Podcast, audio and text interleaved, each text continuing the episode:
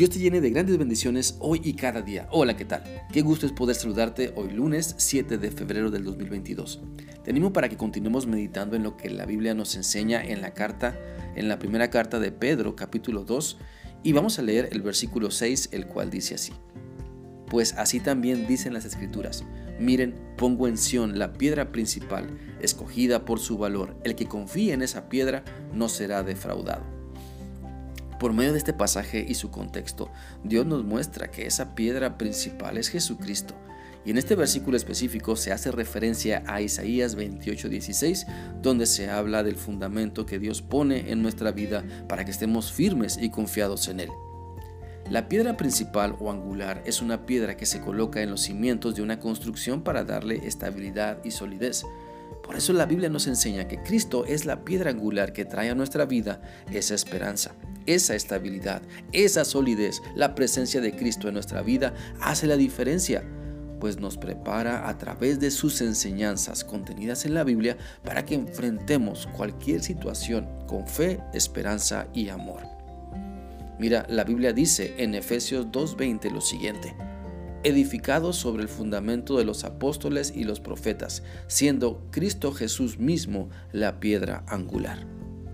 Así que ¿para qué buscar otros fundamentos si con Cristo podemos disfrutar mucho más?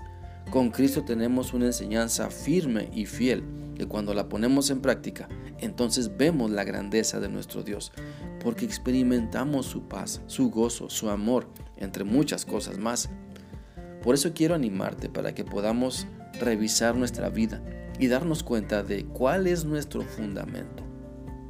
¿Es Cristo nuestro fundamento en nuestro matrimonio? ¿Es Cristo nuestro fundamento en nuestra vida personal? ¿Es Cristo nuestro fundamento en la familia?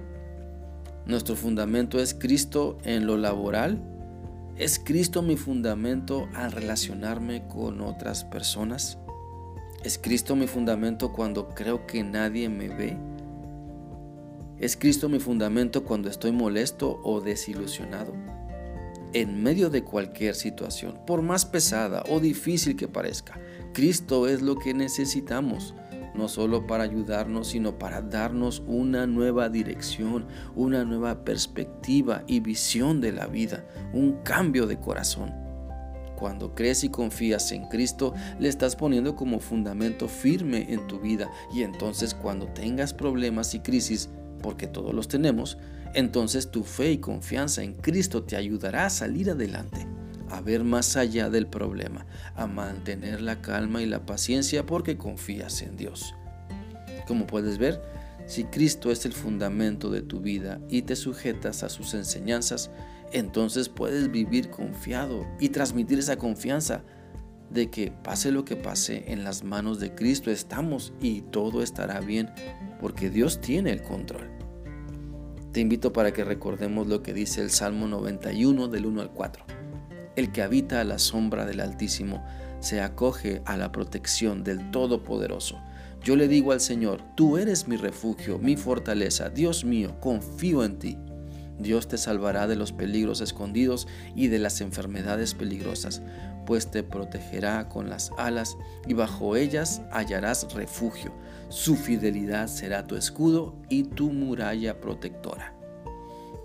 Experimentemos entonces que con Cristo podemos estar seguros. Pon tu confianza en Cristo. Todos tenemos problemas y crisis y situaciones donde pensamos que no vamos a poder. Pero cuando confiamos en Cristo, entonces Él nos fortalece, nos llena de paz y esperanza, porque lo buscamos y confiamos en Él. Al creer en Cristo, los problemas no terminarán. Lo que termina es nuestra vida llena de desesperanza y falta de fe en Dios.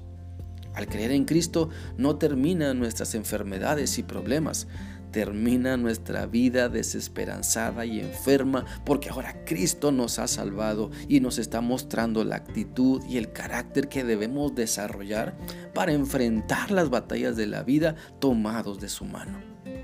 Te invito entonces para que pongas a Cristo como el fundamento de tu vida. Deja ya de confiar en tu conocimiento o fuerzas o capacidades.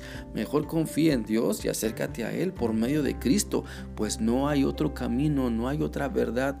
No hay nadie más que pueda transformar tu vida para bien y para siempre.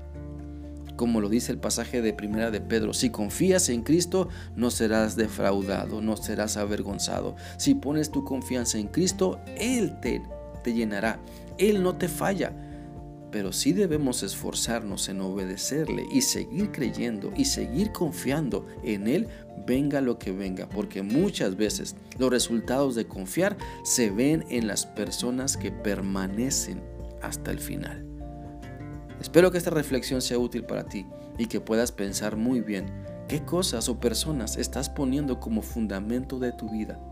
Analiza los resultados y entonces busca a Cristo para que experimentes un cambio verdadero y una esperanza fiel que dura para siempre. Que sigas teniendo un bendecido día. Dios te guarde. Hasta mañana.